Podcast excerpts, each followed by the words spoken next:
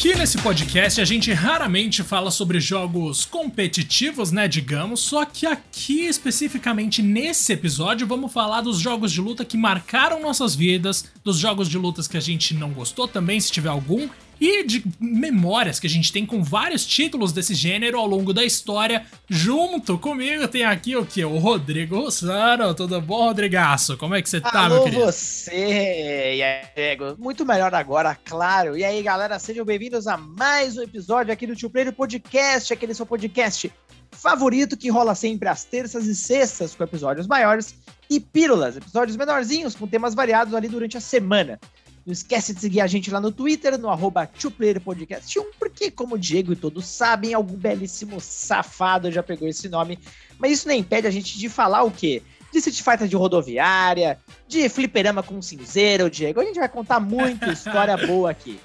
Mas, ó, antes da gente pular para isso, não esquece também de ir lá no Twitter, uh, acessar o nosso tweet fixado, que tem um link pro nosso queridíssimo Discord, que tem aumentado aí a família, né, Diego?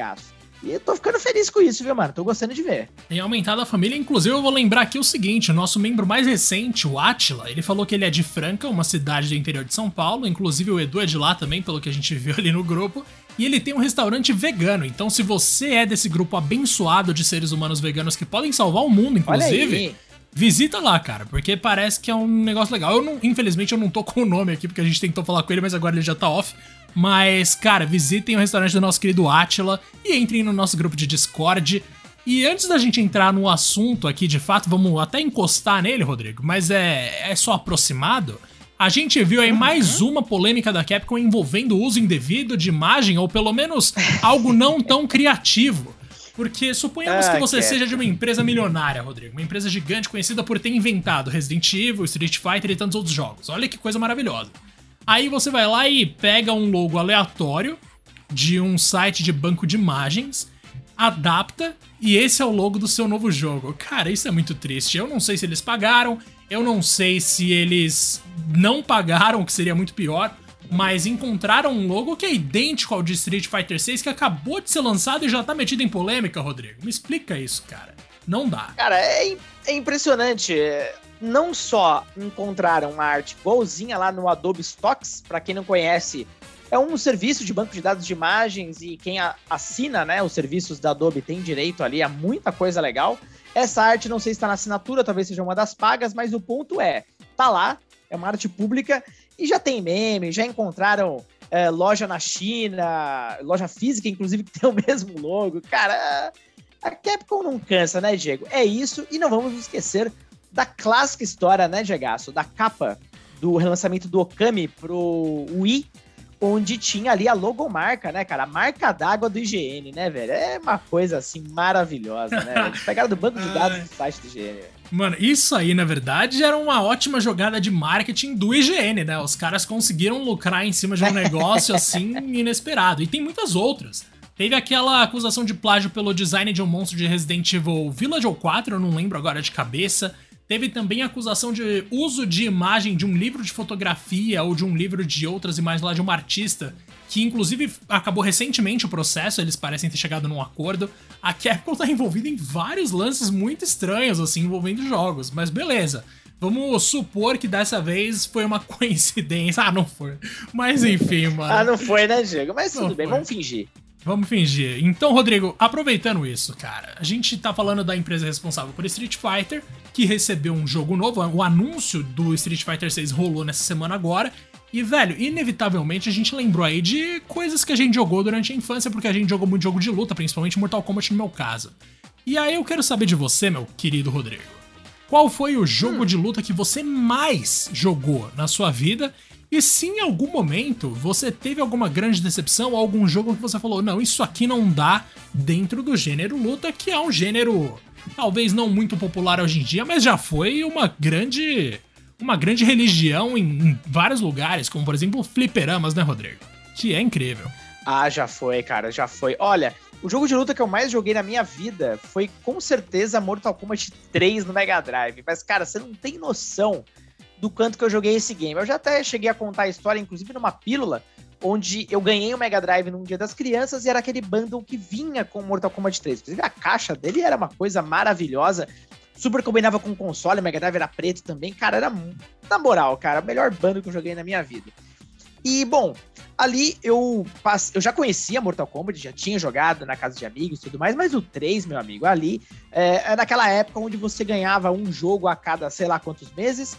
Eu, particularmente, só ganhava em datas comemorativas, então era muito tempo até o próximo cartucho, uh, quando eu não podia alugar também. Então, Mortal Kombat 3 eu joguei até não ter mais o que fazer, Diego. Eu li é, teorias, códigos que não existiam, personagens misteriosos, uh, o Noob Saibot, que para mim foi uma grande conquista, podia enfrentar ele, e aí tinha a história que podia jogar, mas não podia jogar com ele na real. Cara, tudo que podia fazer, eu dissequei esse game. O que, quando criança, eu cheguei a usar o orelhão, acho que ninguém, talvez as pessoas que estão escutando a gente nem saibam o que é um orelhão, se pá, mas é aquele telefone nas ruas, meu querido, que é um orelhão que tem aquela capa gigantona, que, que eu fazia? Comprava as fichas para ligar, porque ter inclusive telefone em casa era uma fortuna, então eu tinha recém voltado para Guarulhos na ocasião, e a gente não tinha ainda reinstalado o telefone, então o que, que eu fazia? Comprava as fichas, ligava para Hot Zone, que era o serviço uh, de ligações ali da Tectoy, para você pedir dicas. E, cara, vira e mexe, eu perguntava se o cara tinha alguma dica nova para mim do Mortal Kombat, falava que eu já tinha feito, se ele não tinha uma nova. Cara, eram outros tempos, comprava revistas também. E foi uma delícia, cara. Foi o único jogo de luta que eu joguei com meu pai. E também toda uma galera ali que era apaixonada por Mortal Kombat, de. Então, assim, uh, foi uma época de ouro. Foi onde eu fiquei fã também de Mortal Kombat. Não tanto quanto um senhor, mas, uh, enfim, o suficiente ali para me divertir horrores, cara. E rapidamente sobre uma decepção, para não falar muito tempo, porque eu quero falar de coisa boa. Acho que uma das grandes decepções que eu tive foi Soul Calibur 5, velho. É um jogo meio quebrado, desequilibrado, com pouquíssimo conteúdo. Acho que totalmente uh, o contrário do caminho que a gente esperava de um Soul Calibur. Tanto que foi quase a morte da série. Uh, é uma das séries que eu mais curto do gênero e felizmente Soul Calibur 6 foi muito melhor. E de Olha você, aí. meu querido? Conta pra mim, não me esconda nada. Não vou esconder nada, meu bom. Cara, é o seguinte, Rodrigo, eu realmente sou apaixonado por MK desde pequeno, né? Eu lembro vagamente, assim, de um dia que eu fui no shopping. Eu já tinha Mortal Kombat 3 nessa época, porque como eu já falei algumas vezes aqui, o Mega Drive foi meu primeiro console. E eu lembro que o Mega Drive foi uma parada que, tipo, se eu não me engano, no dia que eu ganhei, eu devia ter a fita top 10 jogos. Também o Power oh, Rangers, beleza. o filme, né? Que é um jogo excelente de beat'em up. Nossa senhora, o jogo do filme dos Power Rangers de 90 e não sei quanto é excelente, de verdade. E Mortal Kombat 3 Ultimate, que eu nunca joguei o 3 base no, no Mega Drive, mano. Então no Ultimate a gente já tinha o Rain, o Noob Saibot, o Ermac, o Smoke Robô, o Syrax Robô, o Sector Robô. A gente já tinha o Sub-Zero com e sem máscara, porque no 3 original era só o sem máscara. O Ultimate 3 também tinha o Scorpion, coisa que no 3 base não tinha. É o único jogo sem o Scorpion da linha principal, inclusive. Cara, foi um período muito mágico, assim, com certeza. E aí, retomando então a história do shopping, eu passei andando, aí eu vi, olhei para cima, Rodrigo. Eu não sei se as crianças de hoje teriam o mesmo sentimento, mas eu vi uma máquina gigante num espaço fechado para festa de aniversário que tava lá escrito Mortal Kombat 3 Ultimate. Eu lembro que quando eu olhei para aquilo, eu pensei, mano, olha, olha que coisa maravilhosa, tá ligado? Eu tava, eu tava me sentindo na igreja, Rodrigo. Eu olhava para aquilo com uma admiração sobrenatural, assim.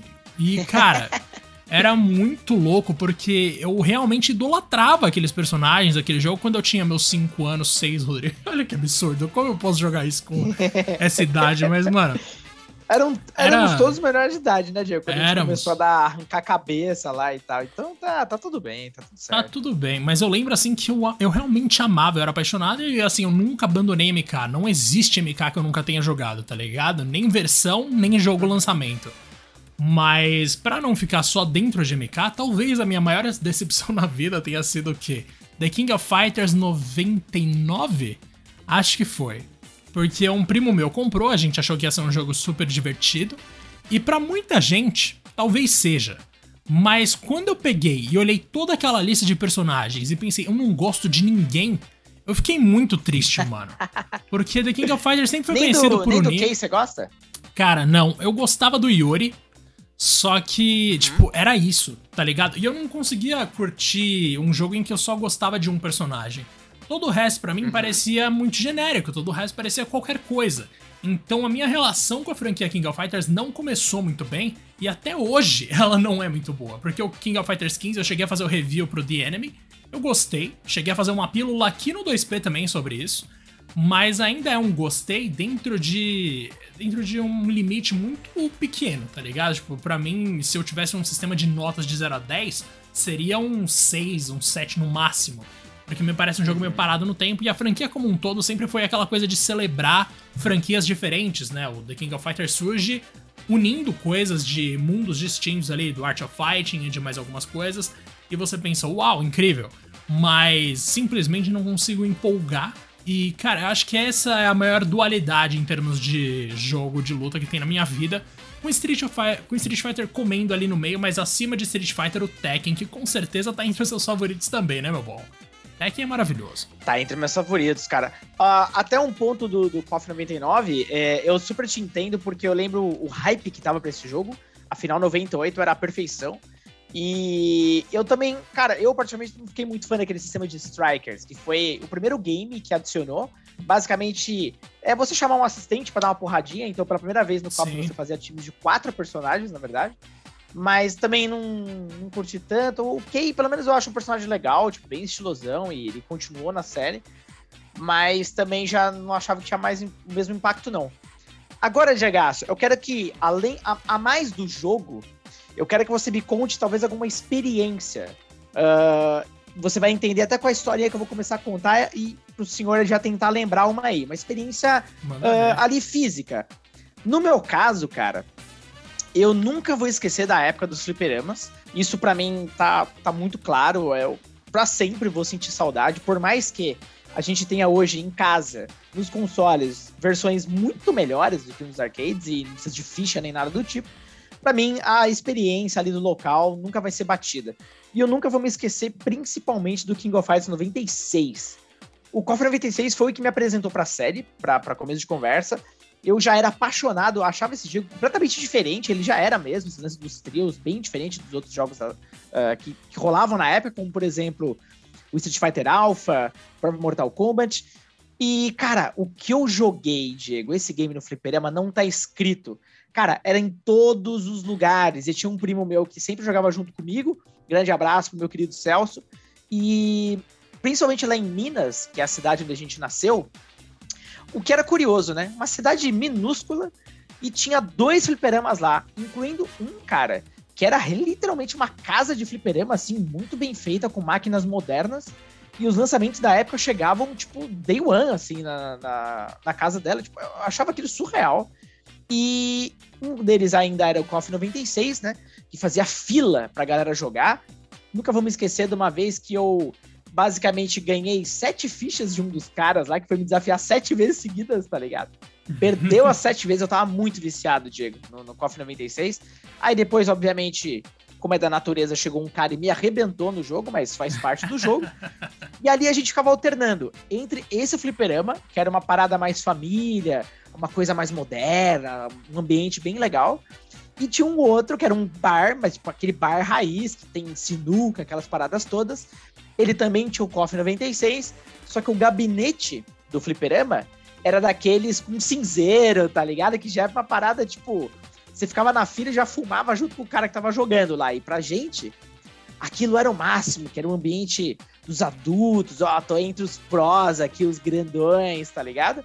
E a gente até tentava esconder dos nossos pais que a gente tava nesse fliperama aí, porque não era um ambiente muito querido por eles, não. Mas era uma época, meu, meu, meu querido amigo, em que a ficha mais cara custava 25 centavos. Cara, eu já nem sei mais o que dá para fazer com 25 meu centavos Deus. no Brasil.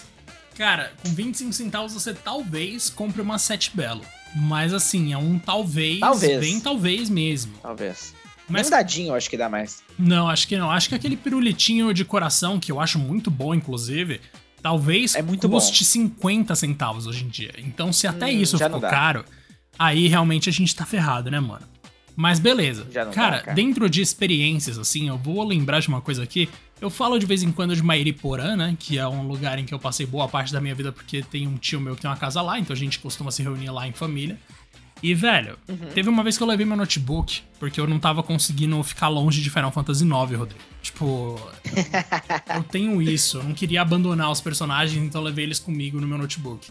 Só que tinha um outro jogo lá que eu precisava jogar, que era o Street Fighter 2 Turbo. E, mano, tinha um esquema, eu tenho quase certeza que é o Turbo mesmo. Tinha um esquema para você jogar com o Akuma.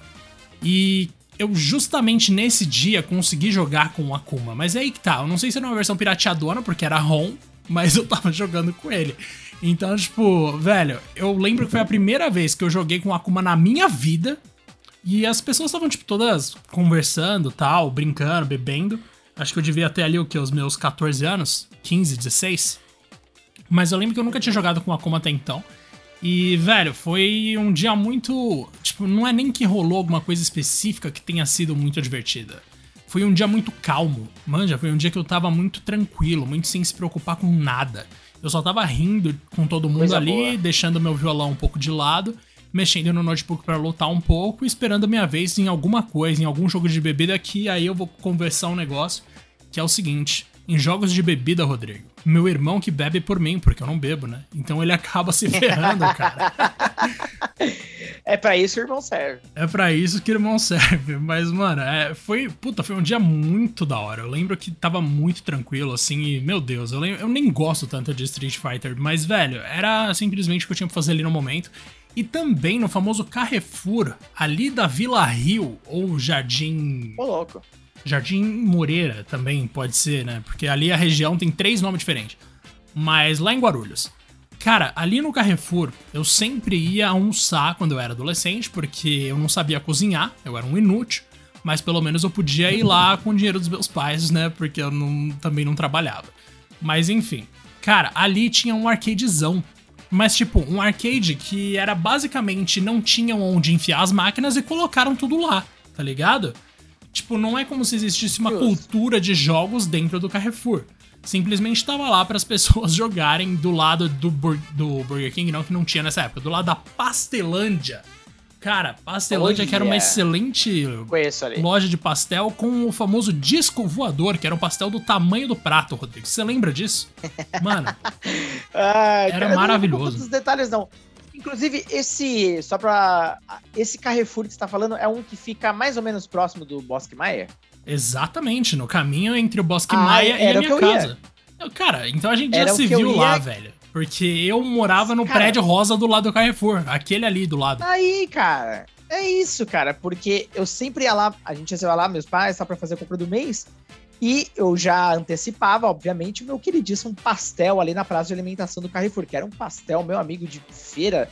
Espetacular, um dos melhores que eu já comi na minha vida. Com certeza. Mano, aquilo ali era perfeito, de verdade. Eu lembro que no começo eles deixavam a gente misturar carne e frango. Então eu pedia carne, frango louco, e azeitona. Ousado. Cara, era lindo. Ousado, Nossa, era lindo. Ousado.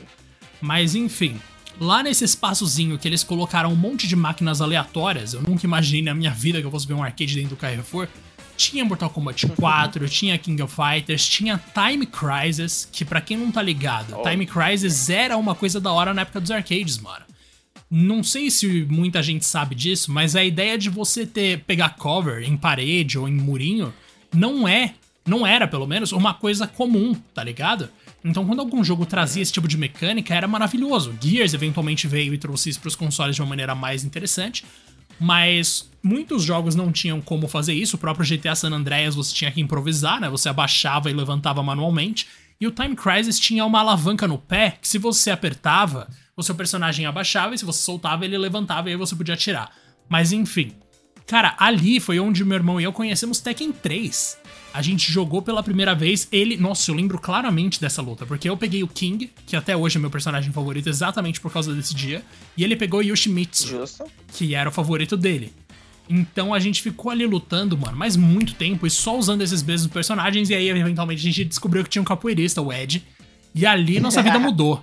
Mano, eu juro pra você que aquele Carrefour ali não só me alimentou, como também foi o lugar em que eu descobri muita coisa, velho. Nossa, foi que isso? um monte de coisa. Skyfur tem história, hein, velho? Demais, Pô, Talvez demais. um dia a gente já foi no mesmo, no mesmo momento e nem sabia. Mano, eu tenho certeza que isso rolou, porque eu ia todo dia sem falta, Rodrigo. Eu só não ia no sábado e no domingo, porque eu comia lá, né? Eu almoçava lá. Ah, então é isso, cara. É isso. Esse, esse Carrefour é mágico. Ele existe até hoje, né? Existe, que é isso. Aquela região morre se ele não tiver lá, eu acho. e o pastel? Mano, o pastel. E o pastel, será que tem? O pastel eu não sei. Se pá que trocaram por um McDonald's, talvez, porque agora tem ah, isso, né? não. né? McDonald's e Burger King Sério? começaram a aparecer aos montes dentro de Carrefour. Inclusive ah. aqui perto de ah. casa tem um Carrefour e tem lá o Burger King e o McDonald's, né? Mas não tem a Pastelândia. Pô. E a Pastelândia era o talento, né, mano? Putz, era muito Rebentaram com a magia, velho. E cadê Bom, o girafas? Aliás, eu, eu vou trazer essa curiosidade aqui. Tem unidade do girafa sendo aberta no exterior. É isso, é isso. O Brasil vai dominar o mundo graças aos girafas, filho. Nossa. Cara, mas ó, vou confessar para você, a última vez que eu comi no girafas, eu não me lembro se foi no shopping Santa Cruz ou alguma coisa do tipo. Hum, pedi um prato lá feito e tal, que geralmente era gostoso. Cara, achei ruim pra caramba, velho. Tava seco pra caramba. Ai, é, acho que eu dei azar, acho que eu dei azar, porque o girafa já foi muito bom. Não, talvez você realmente não goste, mas, cara, eu curto. Eles tinham um eu nome pro lanchezão lá, deles lá, que era o duplo de frango, que eu esqueci o nome agora, mas que, como ele tinha um nome formal, eu pedia pelo nome formal e a caixa sempre me olhava, tipo, ah, que bonitinho, parece um otário falando. era muito bom. Ai, velho. Cara, que histórias maravilhosas, cara. De jogo de luta aos girafas, cara. Ao girafas. Esse é o Two Player Podcast. E ó, Diegaço, um ponto interessante aqui também é o seguinte. A gente comentou do anúncio da Capcom do Street Fighter 6, mas para, obviamente, ali celebrar a nostalgia, a Capcom também anunciou o Capcom Fighting Collection, que inclusive já tem aí toda uma lista pronta e data 24 de junho desse ano para PlayStation 4, Nintendo Switch, Steam e Xbox One. Evidentemente ele vai ser retrocompatível ali, então funciona nos consoles atuais. Uh, e vai vir com o seguinte, cara. Aí é para realmente chorar nostalgia. Darkstalkers The Night Warriors, Night Warriors Darkstalkers Revenge, Vampire Savior The Lord of Vampire, uh, Deixa eu até pegar uma lista aqui, é uma outra, porque eu tava vendo uma brasileira. Ah, e o cara fez uma. uma, uma ele fez uma, uma lambança aqui com Darkstalker. Já vou Deus. repetir de novo a lista pra, pra não dar problema. Até por uma ordem aqui mais decente alfabética. Vamos começar por Cyberbots. Pra quem não se lembra, esse é o jogo do Hayato. Hayato é um personagem super massa que tava no Marvel vs. Capcom 1, uh, que ele luta em robôs. Darkstalkers, o primeiro. Então nós temos o Hyper Street Fighter 2, que é esse que o Diagaço jogava, inclusive, que é um dos especiais, Diego. Jogaço, inclusive. Uh, Night Warriors, o Red Earth, que também é um jogo mais obscuro de luta lá, que inclusive o personagem principal é tipo um leão, tem dinossauro, uma parada muito louca. Calma aí, calma aí, repete o nome desse jogo. Esse é o Red Earth. Cara, eu, me Esse é lembrou é bom, muito cara. o Bloody Roar, pelo que você descreveu. Você lembra de Bloody Roar, velho? Lógico. Mano, era apaixonado. Nossa, era maravilhoso. na real, na real, assim, tipo, como de maneira com a cabeça fria, sem colocar um sentimento aí, na real, eu acho péssimo aquele jogo. Mas, mano, eu amava Bloody Roar. Inclusive no aniversário da Thaís Stein. Lembra de Thaís Stein, claro, né, Rodrigo? E, claro, cara, a, ela levou a gente num arcade lá, numa casa aqui em São Paulo que tem que tem uma máquina de arcade e uns consoles, se eu não me engano, no, no andar de baixo, alguma coisa assim. E, velho, eu joguei Bloody Roar ali e eu joguei Mortal Kombat 3 Ultimate com o Bruno Nezawa. E eu falei para ele, escolhe o Noob Saibot e só aperta para baixo para cima. E ele ganhou de mim, Rodrigo. Olha que coisa incrível. Jogo quebrado que a gente ama, né, meu querido? Exato. A gente ama demais. E aí a gente tem também o Super uh, Game Fighter Mini Mix. Temos também o Super Puzzle uh, Fighter 2 Turbo. Então, lembrando aqui, são os clássicos, cara, puzzles da Capcom, na época que eles usavam gráfico do nosso queridíssimo Puzzle Fighter, cara. Puzzle Fighter é um jogo muito bom, mano. Para quem não conhece, ele é um jogo de luta com os personagens de Street Fighter, todos meio SD. Aliás, não só Street Fighter, tem Darkstalkers também. E é muito divertido, cara. É muito divertido mesmo. Só que na época saiu pro Play 1. Eu me lembro até hoje, Diego. Eu joguei esse game na casa de um amigo meu quando saiu. Eu não tinha ainda, acho que o Play 1, eu tava com o 64 na ocasião. E ali eu fiquei apaixonado, é a, dor do dono de 64, né? Não tinha jogo de luta. Então, esse game aqui era espetacular e nem sei quando foi a última vez que a Capcom relou, inclusive, nesse game. E aí nós temos o trio Vampire Saver, Vampire Saver 2 e Vampire Hunter 2, todos ali, uh, Hunter 2, todos ali da série Darkstalkers. Então, uh, a Darkstalkers voltando com tudo, cara. Todos os jogos da série no mesmo pack. E, bom, já existem rumores há muito tempo que a Capcom queria muito fazer um novo Darkstalkers, talvez com a engine do, do Street Fighter, mas enfim, nunca aconteceu e pelo visto, acho difícil. Tanto que ela lançou, né, Diego, uma coletânea do Darkstalkers que aparentemente não, não vendeu uh, tão bem. E aí, bom, o que a gente espera daquelas coletâneas, né? Modo multiplayer, com casual e ranqueado. Uh, você tem também alguns bônus, como uh, trilhas sonoras, artworks, historinhas sobre o game e tal, aquela coisa básica de qualquer coletânea, né? Te agradou, Diego? Eu só senti falta de uh, um que eu amo de paixão, que é o Rival Schools, cara, que acho que esse a Capcom deve ter enterrado mesmo. Ah, deve ter enterrado com certeza, mas cara, eu te confesso o seguinte, eu não pretendo rejogar esses jogos, sabe? Tipo, não é o tipo uhum. de coisa que mexe muito com a minha nostalgia, porque ao mesmo tempo que tinha muito jogo de luta, muito tempo atrás, tinha muito jogo de luta ruim. E eu sei que não é o caso de uma boa uhum. parte dos títulos que a gente falou aqui, mas talvez eles não tenham envelhecido de uma maneira que eu ainda consigo me imaginar me divertindo, manja? Então da hora que tem a compilação para quem gosta, para quem sente saudade, mas eu não consigo me imaginar jogando muitos desses jogos hoje em dia, assim como eu não consigo me imaginar jogando o Samurai Shodown antigo hoje em dia, sabe? Ainda mais considerando que é o mais recente é muito bom. Nossa senhora, eu não sei se jogaram o Samurai Shodown mais recente agora, mas Jesus, joguei. eu amo aquele jogo, Rodrigo. É tudo tipo calculado, né? É o, é o Dark Souls do jogo de luta. Então, se você cagar no movimento, você vai morrer. Mas, cara, eu adoro. Agora, os antigos eles têm isso, obviamente, mas já, já não, você já não sente que a responsividade é a mesma, tá ligado? E esse tipo de coisa, esse tipo de detalhe na hora de que você aperta o botão e tem o delay até a ação, isso se aplica muito jogo antigo. Então talvez não seja para mim, mas é legal que anunciaram, né? Bom, é bom que a Capcom não esqueça a própria história de vez em quando, porque eles já não tratam Resident Evil muito bem, né? Então, pelo menos eles têm que respeitar outras séries. E eu vou aproveitar esse é. momento aqui de nostalgia Capcom pra falar, cadê o Mega Man X, né, mano? Putz, que saudade. Ah, Mega, é, Mega Man tá, tá em crise, né, cara? Como muitas séries da Capcom. E, inclusive, essa coletânea de luta aqui tem um agravante pro brasileiro, né? Pra variar. Ah, o Capcom Fighting Collection, que é justamente essa coletânea que a gente acabou de falar, ele vai custar, meu amigo, R$ 199,50 no PS4, 199 redondo no Switch ou Xbox One ou 169,90 na Steam. Tem uma segunda opção também, onde esse bundle vira na verdade o Capcom Fighting Collection, ou seja, vai ser o Capcom Fighting Collection, aliás, perdão, vai virar o Capcom Fighting Bundle, que aí você tem a opção de comprar que vem o Capcom Fighting Collection, que é essa aqui, e também a coletânea de 30 anos do Street Fighter. Se você optar por comprar esse bundle juntinho aí, acaba custando nada mais nada menos do que 300 reais uh, nos consoles ou 230 no Steam. Cara, aí é dureza, hein? Caraca, mano, que que é isso, né? Na moral, velho, acho que é por isso que eu acabo não pegando as coletâneas. Eu tava fingindo aqui que é porque eu não gosto, mas é porque é caro, Rodrigo. Tipo. Ah, é muita grana por umas ROMs aí. Demais, ô, oh, pelo né? amor de Deus. Não é nem tão otimizado assim, vamos ser sinceros.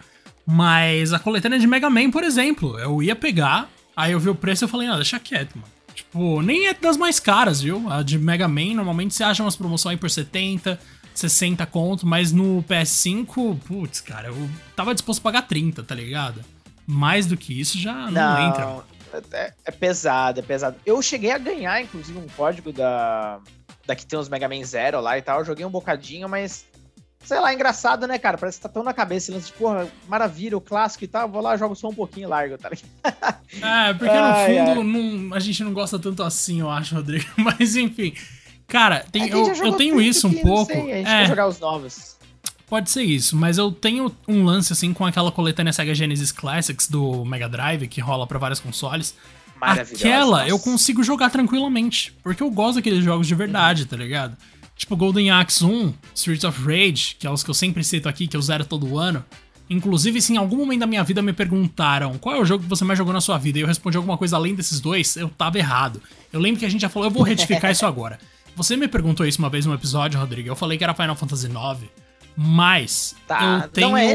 Não, eu tenho noção de que Final Fantasy IX é grande pra cacete. Então, tipo, é óbvio que não é ele o jogo que eu mais joguei na minha vida. Golden Axe e Streets of Rage, sim. Empatados, inclusive. Mas com certeza não é Final Fantasy. Então eu me equivoquei, eu me precipitei, Rodrigo, quando eu respondi isso. Que coisa, hein? Mas, enfim, são esses aí. A e... SEGA agradece. Cara, a SEGA agradece, exatamente. Só fechando aqui um negócio que eu vou lembrar de Juiz de Fora, Rodrigo. Cidade aí que a gente também tem passado em Minas, né? Então eu e o Rodrigo, a gente tem muitas coisas em comum. Cara, por lá tinha uma lan house, que não era bem uma lan house. Foi a primeira, aliás, foi a única lan house de consoles que eu entrei na minha vida, que você paga pra ficar jogando num console, sabe? E aí eu Uhum. fui lá pra jogar no PS2 Mortal Kombat Deadly Alliance. Mano, eu lembro que a minha sensação era de completa euforia, né? Na minha cabeça aquele jogo era maravilhoso. Tipo, como assim? Dá pra você desviar indo pra trás e pra frente no cenário. É Mortal Kombat 2D, 3D, aliás. E aí você ainda conseguia jogar uma espada na direção do seu oponente. E se a espada pegava, ela ficava pendurada no corpo do oponente, tirando sangue constantemente, sabe? Então essa mecânica Legal. completamente inédita pra mim era uma puta evolução do Mortal Kombat 4, que era um jogo ridículo. Então, tipo, eu ficava nessa de, caraca, eu vou jogar a espada e vou bater nesse cara e vai ser muito mais fácil de matar ele. E eu pensava, nossa, incrível. E um dia eu desenvolvi senso crítico, né, Rodrigo? E aí eu percebi que Deadly Alliance era horrível, mano. Acho que esse foi um dos maiores plot twists da minha vida nos jogos. Que foi jogar um negócio em de Fora e pensar muito louco, ver ele vendendo aqui pra PS2 depois de muitos anos, quando eu já tinha o meu PS2 em casa, comprar, chegar em casa e pensar que bosta. Mas é muito louco como a nossa memória, ela cria esses truques, né? Cria essas pegadinhas com a gente. Direto rola isso. É, a, a memória afetiva é uma coisa muito louca mesmo. E geralmente jogo 3D envelhece muito pior. Então, ah, o próprio Dead Alliance, eu acho que se eu voltar a jogar hoje, eu vou ter um treco, velho. Porque eu também achava genial. Adorava a cripta, todos aqueles extras, pá, pá, pá, pá. Mas acho que o gameplay hoje deve ser insuportável. Não, acho que eu não consigo. Não, nem é. O Deception também. Acho que. Não, na real, o Deception eu acho que é o único que eu consigo jogar, porque ele ainda tinha aquelas armadilhas de cenário que eu achava incríveis e acho até hoje. Mas o Armageddon, Sim. que eu acho que foi o que eu mais joguei do PS2, porque o meu Deception tava sempre quebrado, Rodrigo. Então eu era obrigado a jogar o Armageddon, porque tinha isso naquela época, tá, gente? A gente pegava. Eu não sei o que eu tô explicando, porque a galera aqui, a média do nosso público é mais velha que eu. Mas Você enfim. conhece. Mano, é, tinha lá os nossos CDs, né? E aí às vezes eles ficavam riscados ou DVDs. E aí o Deception nunca tava funcionando. Eu ficava muito revoltado com isso. Eu comprei uns seis Deception diferentes ao longo da vida. Só não é mais do que GTA San Andreas. Porque, nossa, San Andreas eu comprei uns 35 ao longo da vida, Rodrigo. De verdade. Esse merece, esse merece. E ó, aproveitando aqui, ó. Nosso queridíssimo Atman disse: o restaurante dele chama Veganeria Cozinha Vegana. É isso aí, Ó, cara. É isso aí. Visitem lá em Franca, em São Paulo. E concluímos o nosso papo. Então, Rodrigo, acho que é isso, né? 32 Ah, minutos já de Em gravação. alto nível. Em, Em alto nível. nível, inclusive. E é o patrocínio gratuito, porque aí a gente topa, né, mano? Os caras apoiam a gente, então a gente tem que fazer o mínimo que é dar valor pra É essa galera que acompanha a gente. É o mínimo. Muito obrigado pela companhia, viu, meu cara? Foi muito bom relembrar aí tantos jogos de luta legais que eu vi ao longo dessa coisa que a gente chama de vida, Rodrigo. Muito divertido. Ah, coisa boa, cara. Como é bom lembrar dessas histórias que marcaram a nossa vida e, tipo, sempre que tiver a oportunidade eu vou fazer isso, porque, mano, esse podcast é literalmente uma boa terapia. Um grande abraço, viu, meu querido? Mano, um grande abraço pra você e até mais. E até mais, galera. Até o próximo episódio.